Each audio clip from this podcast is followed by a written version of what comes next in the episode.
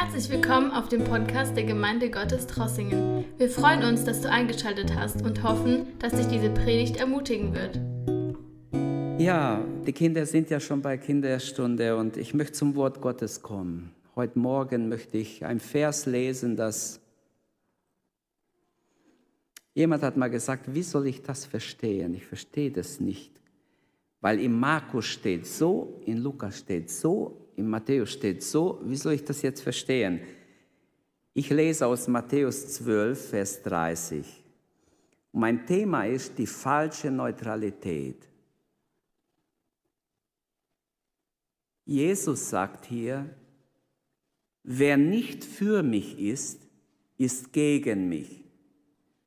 Und wer nicht mit mir sammelt, der zerstreut. Im Markus steht eine andere Stelle in eine ganz andere Zusammenhang und äh, manche denken, es ist die gleiche Stelle, auch wenn es ähnlich ist, aber es ist ein ganz anderer Kontext. Und deshalb glaube ich, hat es nichts mit diesem Vers zu tun. Und in Lukas steht es auch nochmals, in Lukas 9, Vers 50, wer nicht gegen uns ist, hat Jesus zu seinen Jüngern gesagt, der ist für uns. Und da ging es um jemanden, der im Namen Jesus gepredigt hat. Und die Jünger sagen, hey, der, der hält sich nicht zu uns, sollen wir ihn stoppen? Also sie dachten, sie haben, so wie manchmal Telekom war oder manche haben ihr Monopol gehabt über irgendeine Sache und haben gerne darüber geherrscht, sodass sie halt mehr verdienen. So ähnlich war es auch geistlich vielleicht bei den Jüngern. Viele Aussprüche Jesu könnten, können nur im Zusammenhang verstanden werden. Glaubt mir das.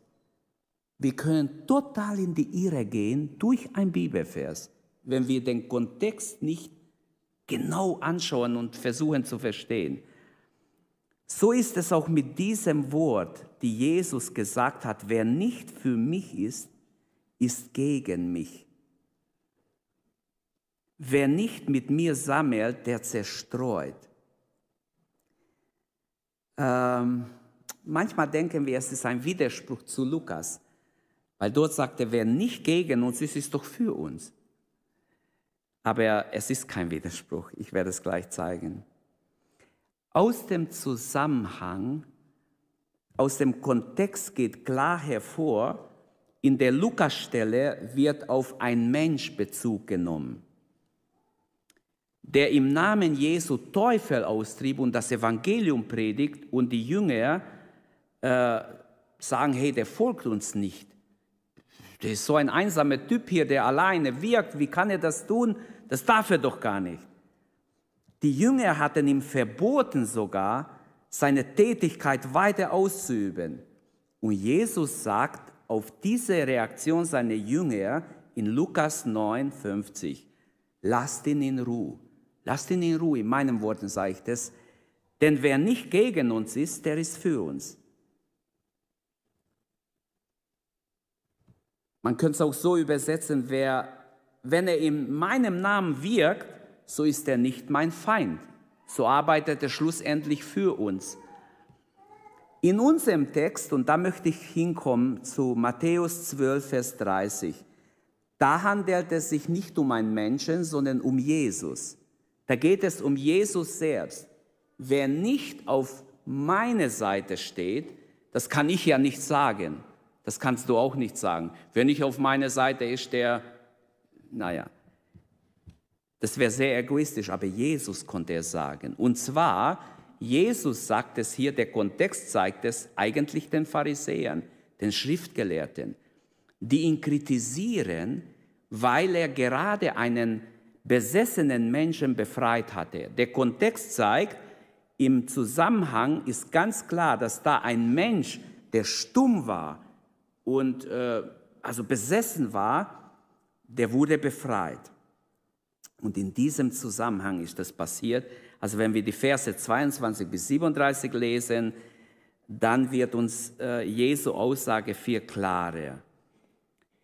Die die Kritik der Pharisäer war, dass Jesus durch den Obersten der Teufel diesen Dämon ausgetrieben hat.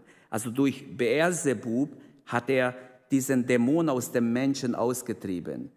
Die Lukas-Stelle bezeichnet unsere Beziehung zu unseren Brüdern und Herren äh, und, und ja zu unseren Brüdern im Herrn, so zu unseren Geschwistern, egal wo sie herkommen, in welcher Lage sie arbeiten. Es gibt ja nicht nur uns als Gemeinde, es gibt parallel auch andere Gemeinden, die nicht mit uns oder in unserem Bund sind und trotzdem für Gott arbeiten.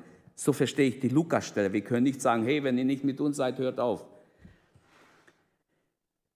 Trotz der zugespitzten Situation bleibt Jesus dabei, obwohl ihn die Pharisäer so frontal angreifen, bleibt er dabei, zu argumentieren mit ihnen, zu werben um sie und sie zu gewinnen. Ist doch interessant, Jesus hat noch die Pharisäer nicht aufgegeben zu dieser Zeit. In Matthäus 9 versucht er noch die Pharisäer zu gewinnen. In Lukas 7 heißt es, dass Gott das Angebot der Taufe durch Johannes auch den Pharisäern gemacht hat. Aber die Pharisäer schlugen dieses Angebot Gottes aus. Dort heißt es im 7, Vers 29 und 30. Die Pharisäer hatten genauso Möglichkeit wie das einfache Volk, aber sie haben in ihre Stolz, in ihre Eingebildetsein, in ihre fromme Art dachten sie, wir, wir haben von dem nichts zu lernen. Ach, das, wir haben Mose. Jesus hat noch kein letztes Urteil über die Pharisäer gesprochen. Das ist, was ich sagen will. In dieser Zeit, im Kapitel 9. Noch werden die Pharisäer nicht als echte Gegner beschuldigt, angegriffen. Das kommt im Kapitel 23, wo Jesus ihnen frontal angreift und sagt, ihr Heuchler, ihr geht nicht ins Reich Gottes hinein und wegen euch bleiben andere draußen, ihr hält sie auf. Noch haben sie nicht gegen die Sünde des Heiligen Geistes, äh, gegen den Heiligen Geist gesündigt oder die Sünde gegen den Heiligen Geist begangen, aber Jesus warnt sie, passt auf. Ihr seid kurz davor, dass ihr euch versündigt gegen den Heiligen Geist. Für das gibt, gibt es keine Vergebung. Und Jesus, man muss sagen, der Kontext zeigt ganz klar, wenn wir die Verse vorher und nachher lesen, Jesus versucht immer noch evangelistisch, liebevoll auch die Pharisäer für sich zu gewinnen. Und dieses Wort Jesu hat auch heute Gültigkeit. Und jetzt komme ich zum Text. Wer nicht auf meine Seite steht, das ist neue Genfer Übersetzung. Bitte mach mal Erbefelder rein. Es ist nett, die haben viele gute Sachen, aber ich denke, äh, ich habe alle möglichen Übersetzungen, zwölf verschiedene angeguckt. Wer nicht für mich ist, der ist gegen mich, wörtlich übersetzt. Das sagt Jesus. Drei Fragen möchte ich stellen, mit denen ich den Vers erklären möchte. Was hat Jesus zu dieser Aussage veranlasst? Ein bisschen habe ich schon den Kontext erklärt. Was beinhaltet diese Aussage Jesu für uns heute? Und was lehrt uns diese Aussage für unser Alltag? Zuerst einmal, was hat Jesus zu dieser Aussage veranlasst? Es war die Heilung dieses Besessenen. Vers 22 bis 29. Ein besonders schwerer Fall, denn er war nicht nur besessen, der Mann war auch blind und stumm. Jetzt überlegt mal, ein blind und stumme ist auch noch vom Teufel besessen, ein besonders schwerer Fall. Und Jesus heilt ihn komplett. Er kann reden, sehen und ist frei. Halleluja. Das ist wunderbar. Nicht nur wurde der Dämon ausgetrieben und dann war der Mann einfach frei, sondern er war ganz geheilt. Es war ein großes Wunder. Die Menschen, die, die, äh, das Volk verwunderte sich. Alle waren baff oder außer sich oder sie waren total ohne, ohne Worte geblieben. Zweitens können wir sagen, wurde Jesus veranlasst, diese Aussage ähm, zu machen durch die Reaktion auf sein Wunder. Dieses Wunder hatte eine dreifache Auswirkung auf die Pharisäer, auf die Schriftgelehrten und auf das gewöhnliche Volk. Der Text zeigt uns, sie lästerten, die Pharisäer, sie lästerten und sagten, er treibt die Teufel durch Beelzebub aus. Jesus fängt die lästernden Pharisäer mit einer Aussage auf oder er will ihnen helfen, dass sie vielleicht doch in sich gehen und nachdenken. Er macht es ihnen leichter, weil er sie gewinnen will. Kann ein Teufel den anderen austreiben? Damit, glaube ich, Jesus hilft ihnen. Wir sehen, wie, wie missionarisch Jesus veranlagt ist. Selbst die, die sich als sein Feinde geben, versucht er noch zu gewinnen. Und dann stellt er eine zweite Frage. Durch wen treiben eure Kinder dann sie aus? Es gab nämlich verschiedene Gruppen, Menschen in Israel in dieser Zeit, nicht nur bei Mose war es so, als Mose kam und seinen Stab hingeworfen hat und zur Schlange wurde, haben sie Ägypter nachgemacht, die Zauberer der Ägypter. Und sämtliche Sachen konnten sie nachmachen. Und so war es ähnlich was auch zur Zeit Jesu und der Apostel. Da gab es Menschen, die haben versucht, Dämonen auszutreiben. Die wollten vielleicht sagen, wir können das auch.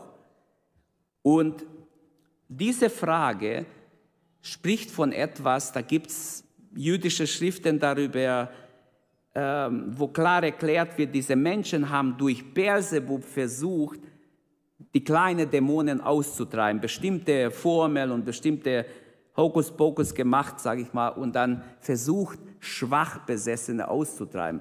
Aber dieser Mann war stumm und dieser Mann war blind und ähm, er war auch besessen.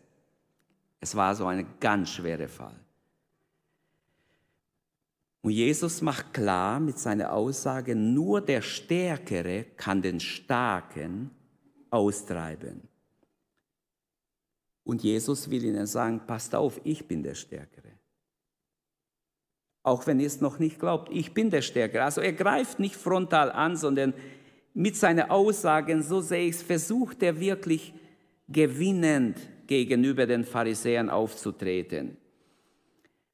Dann die Wirkung, die Reaktion der Schriftgelehrten. Die Bibel unterscheidet immer zwischen den Pharisäern, die Schriftgelehrten und zwischen dem Volk. Die Schriftgelehrten, sie sind mit dieser Wunder nicht zufrieden. Sie bitten Jesus um ein ganz anderes Wunder, Vers 38.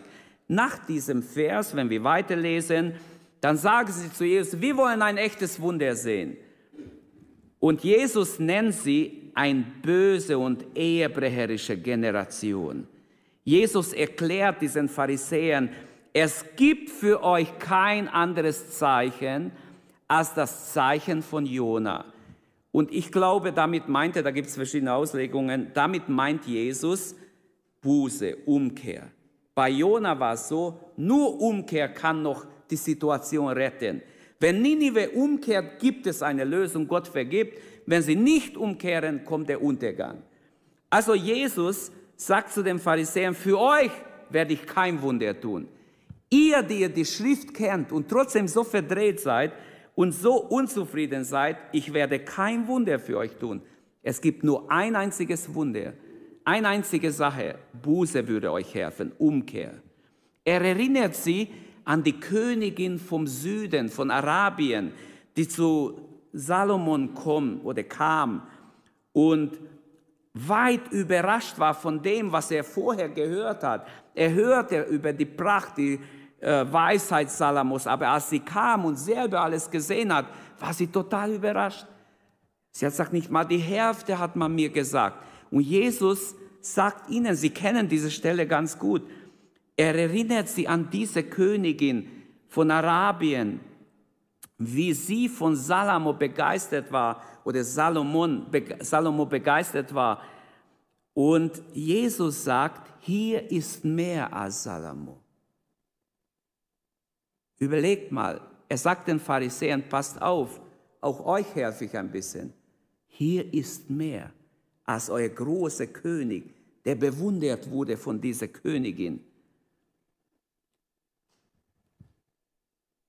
Die Reaktion der, des Wunders Jesu auf das gewöhnliche Volk, da heißt es, das Volk steht staunend und fragt, ist das nicht, ist das nicht Davids Sohn? Ist das nicht der Messias, der so ein Wunder tut? Das muss doch der Messias sein. Wer ist dieser Mann? Ist er nicht Davids Sohn? Die Pharisäer wollen das nicht. Sie sind dagegen, dass Jesus der Messias ist. Sie wollen ihn unbedingt schlecht machen. Aber das Volk reagiert eigentlich richtig. Die Unwissenden reagieren besser wie die Klugen. Aber auch sie entscheiden sich noch nicht für Jesus. An dieses Staunen ähm, an diese staunende, aber unentschiedene Menge richtet Jesus auch ein Wort, und das ist dieser Vers, unser Text. Wer nicht mit mir ist, ist wider mich.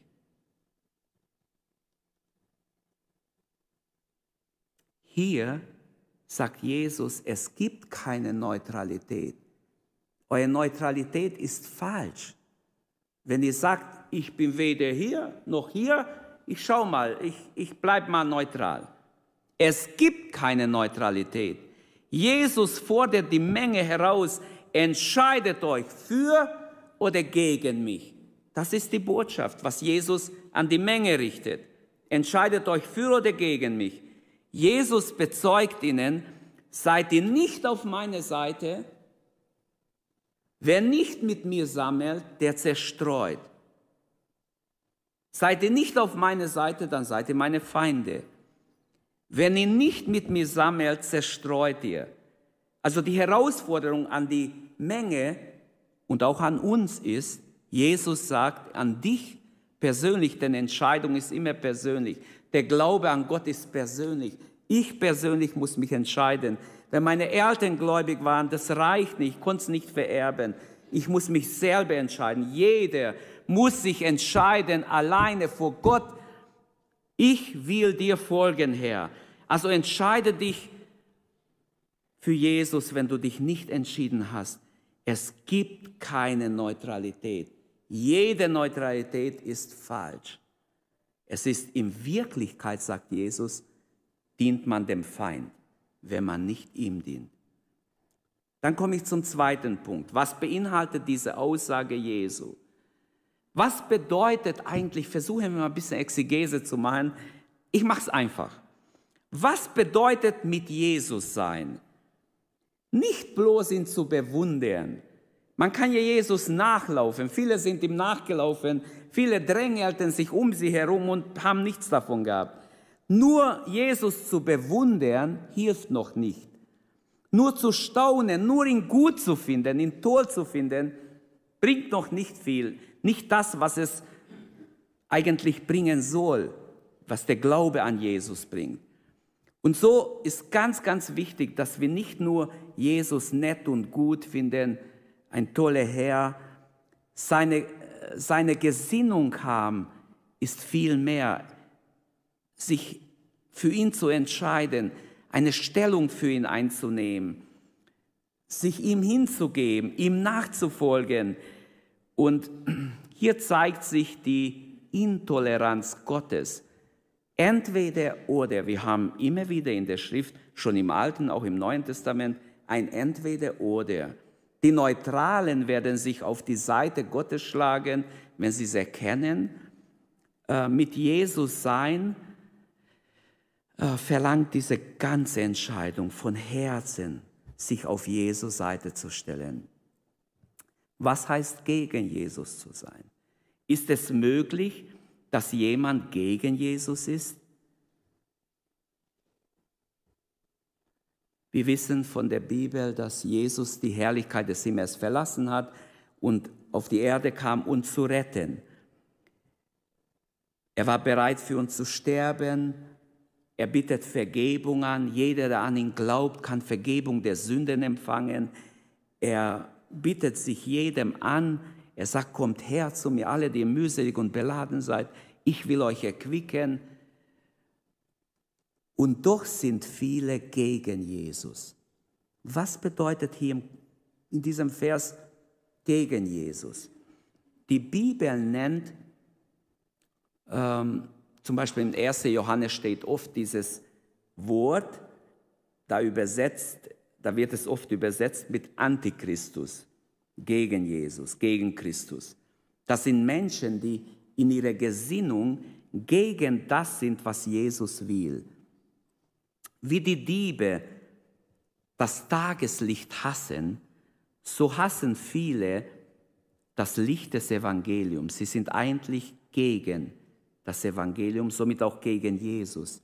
Jesus versteht hier unter denen, die nicht mit ihm sind, nicht seine offene Feinde.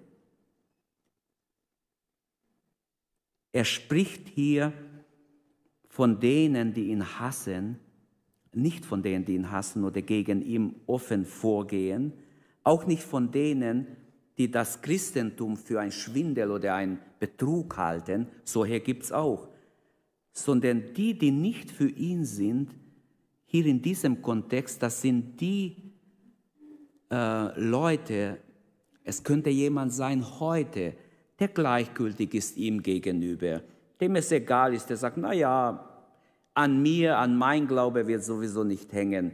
Ja, mal sehen, wir werden es mal eines Tages sehen, sind mehr oder weniger Mitläufer, Zuschauer, die gerne mitlaufen. Die Bibel nennt es an einer anderen Stelle, das sind die Hörer des Wortes, deren Herz aber ferne von Gott ist. Ihr Herz ist kein guter Boden. Das Wort Gottes hat keine Frucht hervorgebracht. Wer nichts Böses tut, aber auch nicht Gutes, der ist gegen Jesus. Lest diesen Vers, denkt darüber nach. Wer nichts Böses tut, ich muss nicht böse sein und kämpfen gegen Gottes Reich, aber auch nicht Gutes, sich nicht einsetzt für das Reich Gottes, der ist schon gegen ihn.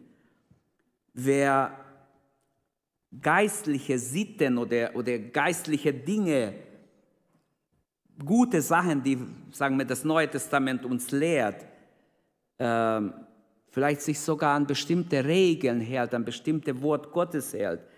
Aber Gottes Wille ist ihm nicht wichtig. Er lebt sein Leben egoistisch vor sich hin. Der ist gegen Jesus. Gegen Jesus heißt, in der Sünde zu leben, in Gleichgültigkeit, in einem geistlichen, toten Zustand zu leben, verloren zu sein, ohne Frieden, ohne Vergebung zu leben.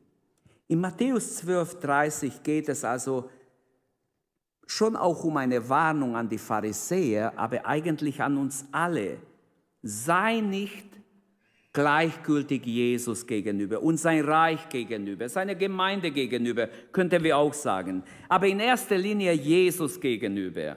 Liebevoll und ernst stellte ihnen als den bisherigen Hirten des Volkes Jesus die Konsequenz ihres Handelns vor Augen.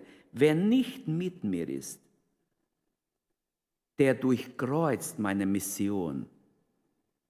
Der ist eigentlich gegen mich. Als der gute Hirte will Jesus den zerstreuten Schafen Israels sagen, über dieses Sammeln, er kam, um sie zu sammeln. Wer nicht mit mir sammelt, der zerstreut. Also der Ausdruck mit mir.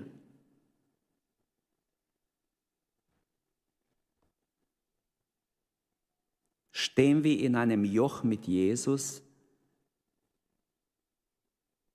Was bedeutet mit Jesus sammeln?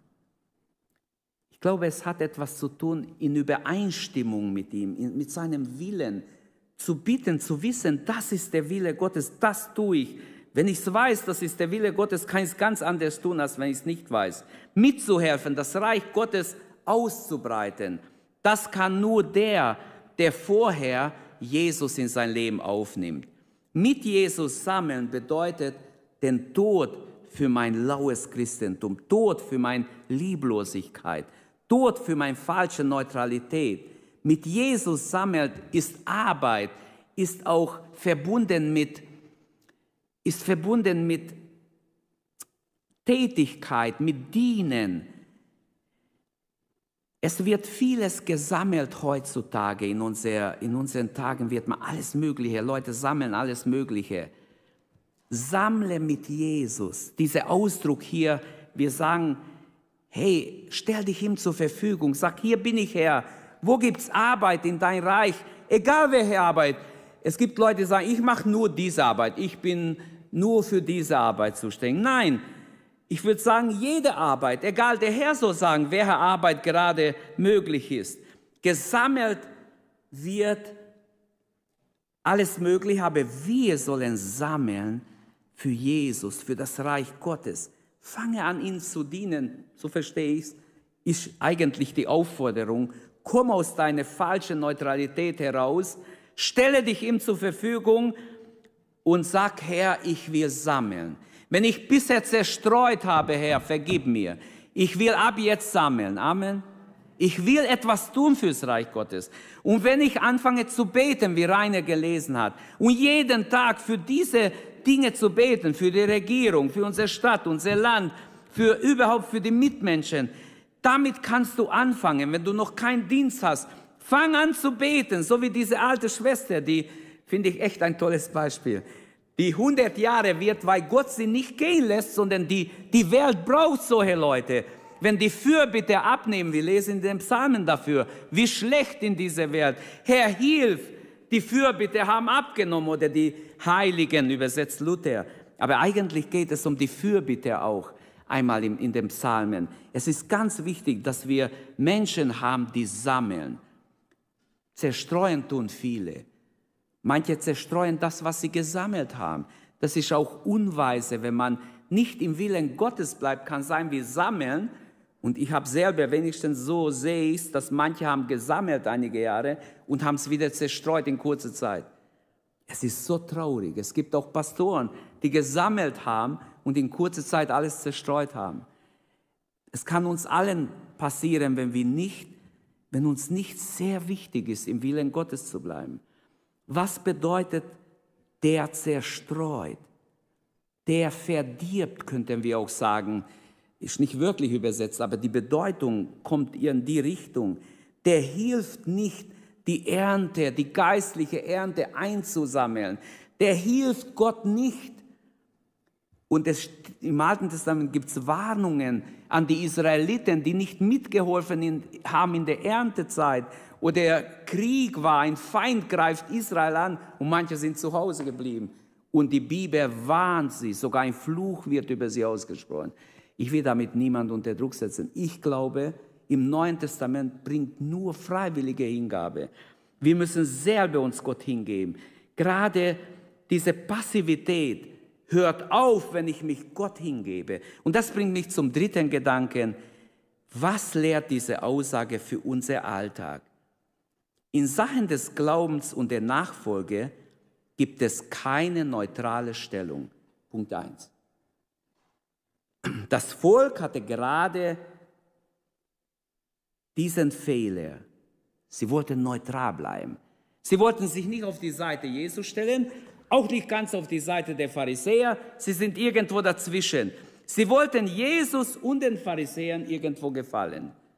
Viele Christen versuchen heute, Christus und der Welt zu gefallen. Aber das geht nicht. Jakobus sagt, man kann nicht Freund Gottes und Freund der Welt sein. Wer der Weltfreund ist, ist Feind Gottes. Man, warum so extrem? Wir könnten sagen, könnte so ein bisschen abschweren. Aber genau so steht's. Wenn du Freund, Gott, Freund der Welt sein wirst, bist automatisch Gottes Feind. Ist so.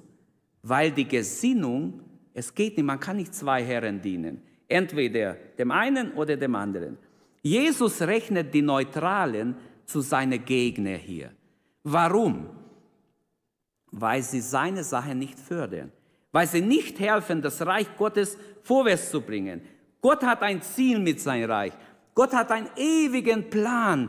In der Heilsgeschichte sehen wir eine klare rote Linie von 1. Mose 1 bis Offenbarung 22.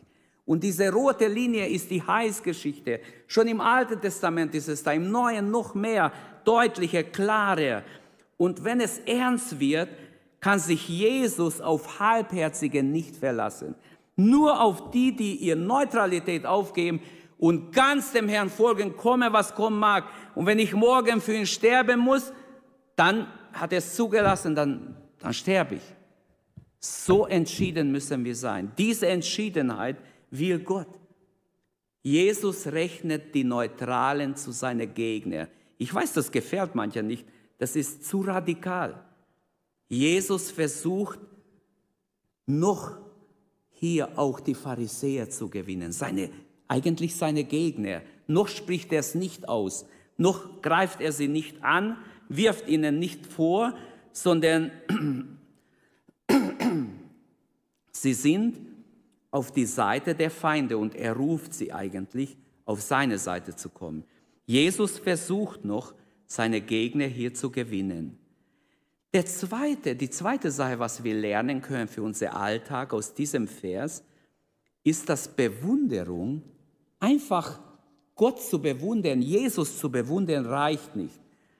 Wir können die ganze Geschichte, ich bitte euch, wenn ihr heimgeht, dass ihr Kapitel 12 mal ganz durchliest. Da gibt es mehrere Sachen und besonders von Vers 22 bis Ende. Dann seht ihr den Kontext vorher und nachher. Die Begeisterung hat kurze Beine. Jesus will die Liebe, die Hingabe des Herzens. Das alleine reicht ihm aus. Das verdient er, weil auch er hat sich ganz für uns hingegeben. Stimmt's? Auf Golgatha. Und deshalb verdient er deine komplette ganze Hingabe und meine auch. Der Vers 30 hier gehört zu den typischen biblischen Entscheidungsrufen. Da gibt es mehrere. Ich nenne mal ein paar. Das Leben, äh, schon im, im fünften Buch Mose steht ich setze vor dir Leben und Tod. Wähle das Leben. Fluch und Segen. Wähle das Gute. Wähle das Leben. Oder Mose sagt in 2. Mose 32, 26, Dort ging es um einen Streit, man will Mose steinigen. Und Gott sagt, stopp, jetzt werde ich richten. Jetzt sagt Mose, stelle dich auf die eine Seite, alle, die auf deine Seite sind. Und da hat er tatsächlich gesagt, Herr zu mir, wer dem Herrn angehört. Und die, die einverstanden waren mit Gottes Plan, er hat sie aus Ägypten geführt, er hat sie bisher gebracht. Und die anderen murrten und und waren dagegen, warum sie überhaupt hergebracht wurden in diese Wüste. Und die Wüstensituation hat schon manchmal Gottes Volk zum Verzweifeln gebracht. Aber hier heißt es, kommt auf meine Seite, die ihr dem Herrn gehört. Und die Erde tut sich auf und verschluckt lebendig alle, die gegen Mose, praktisch sich gegen Gott rebelliert haben. Oder Jesus ist auch sehr radikal. Wenn er hier sagt in diesem Vers, also muss ich echt sagen. Und das, das sollte uns begeistern, junge Leute. Das ist etwas, einem Herrn nachzufolgen, der so wischiwaschi ist, macht keinen Spaß. Aber einem Herrn, der radikal ist, wie Jesus, der sagt, wer nicht mit mir sammelt, der zerstreut. Da musst du erst mal realisieren, inwieweit trifft es mich. Wenn es mich trifft, dann gib dich Gott hin. Stelle dich auf seine Seite, ganz bewusst. Und das sollten wir für unseren Alltag nehmen. Ein drittes, unsere Aufgabe ist es, im Weinberg des Herrn mitzuarbeiten, mit Jesus zusammen. Das sollten wir alle mitnehmen. Das ist deine und meine Aufgabe. Wir alle sollten sammeln. Nicht nur Mitarbeiter in der Gemeinde, Gemeindeleitung oder sonst was, sondern alle Geretteten sollen mitsammeln. Du kannst sammeln, angefangen in deiner Familie, wenn du alleine gläubig bist, fang an zu beten, Herr, rette meinen Mann, meine Frau, meine Kinder, rette. Und das fängt immer so an. Die Gnade kommt in eine Familie und die Gnade nimmt die ganze Familie, erreicht es. Die Gnade bricht durch zu den Nächsten, zu den Nächsten, bis alle gerettet sind. Und dann geht es weiter in die Verwandtschaft. Es ist ganz wichtig, du kannst sammeln. Fang an in deine Familie. In der Gemeinde kannst du auch sammeln, in der Gesellschaft, in deinem Alltag, wo du lebst, kannst du sammeln. Überall sollen wir sammeln. Jesus sagt in Matthäus, äh, nee, in Johannes 9, Vers 4, Wir alle müssen, modernere Übersetzung jetzt, wir alle müssen rasch die Aufgabe dessen erfüllen, der mich gesandt hat. Ich habe extra nachgeguckt und da gefällt mir jetzt das Moderne besser. Wir müssen rasch tun, die Aufgabe dessen erfüllen, der uns gesandt hat. Denn nicht mehr lange und die Nacht bricht herein, in dem niemand mehr etwas tun kann. Also ein sehr gutes Deutsch, sehr gut erklärt. Genau das ist der Gedanke. Wer für Gott was tun will, der, bitte, der tue es bitte jetzt. Nicht irgendwann später. Jetzt arbeite für Gott, jetzt lebe für Gott, jetzt bete, jetzt werde voll Geistes, jetzt gib dich Gott hin, jetzt sage, hier bin ich Herr, ich will, dass du mich gebrauchst. Amen. Fassen wir zusammen. Wie nötig ist in unserer Zeit geistliche Entschiedenheit. Jesus sagt es in diesem Vers, wer nicht mit mir ist, ich übersetze mal in, in meinen Worten, wer nicht für mich entschieden ist, der ist schon gegen mich. Jeder Gleichgültige, jeder Halbherzige, jeder, der einfach nur so, naja, mal sehen, was kommt, warten wir mal ab, der ist passiv, in eine falsche Neutralität. Diese Neutralität wird verurteilt von Jesus. Er ruft uns heraus aus dieser Neutralität, Gott uns hinzugeben, inmitten dieser verlorenen Menschheit, wo die Dunkelheit jeden Tag die Ungerechtigkeit zunimmt, hat ja Jesus vorausgesagt, aber wir sehen es. Da ist gefragt, wer ist bereit, mit Jesus zusammen, mit Jesus zusammen, auf, nehme ich mal, erster Teil des Verses zuerst, dass wir einfach mit ihm sind, mit ihm eng verbunden sind. Wer nicht mit mir ist, deshalb gefährt mir diese Übersetzung, es ist auch wirklich im Griechischen so, wer nicht mit mir ist, er rief einige oder zwölf heraus aus der Menge, heißt es in Markus 3. Warum? Das werden ein paar Gründe genannt. Eines der Gründe wird gesagt, damit sie immer mit ihm sind. Finde ich echt schön, bei der Berufung der zwölf Jünger. Und er rief, und da steht jeder Name extra, und er rief, und zum Schluss rief er Judas. Wahrscheinlich hat er gewartet drauf und puh, er war richtig froh, dass er gerufen wird. Aber leider sein Weg ging daneben. Er war nicht richtig im Herzen hingegeben. Wie nötig ist die Entschiedenheit, dass wir ganz auf die Seite Gottes sind. Nur solche entschiedene, Gottgeweihte kann Gott oder wird Gott auch gebrauchen. Die sieht Jesus als solche, die mit ihm sammeln. Zweitens, sammelst du schon mit Jesus? Bevor ich Amen sage, sammelst du mit Jesus? Bist du mit Jesus? Unterstützt du das Reich Gottes? Ich meine gar nicht finanziell. Das kommt automatisch, wenn man es von Herzen unterstützt. Tust du, was du kannst, um das Reich Gottes auszubreiten? Betest du? Bei Paulus heißt es in, in Apostelgeschichte 9, als Ananias sagt, oh Herr, ich habe von diesem Mann gehört, ich will nicht zu diesem Mann. Der ist gefährlich und viel Böses habe ich von ihm gehört. Herr, bitte hab Verständnis, das ist ein ganz komischer, gefährlicher Mann. Gott sagt, Ananias, gute Nachricht. Siehe, er betet. Ah, wenn er betet, gehe ich. Merkt ihr, sofort war wie ein Schalter umgelegt.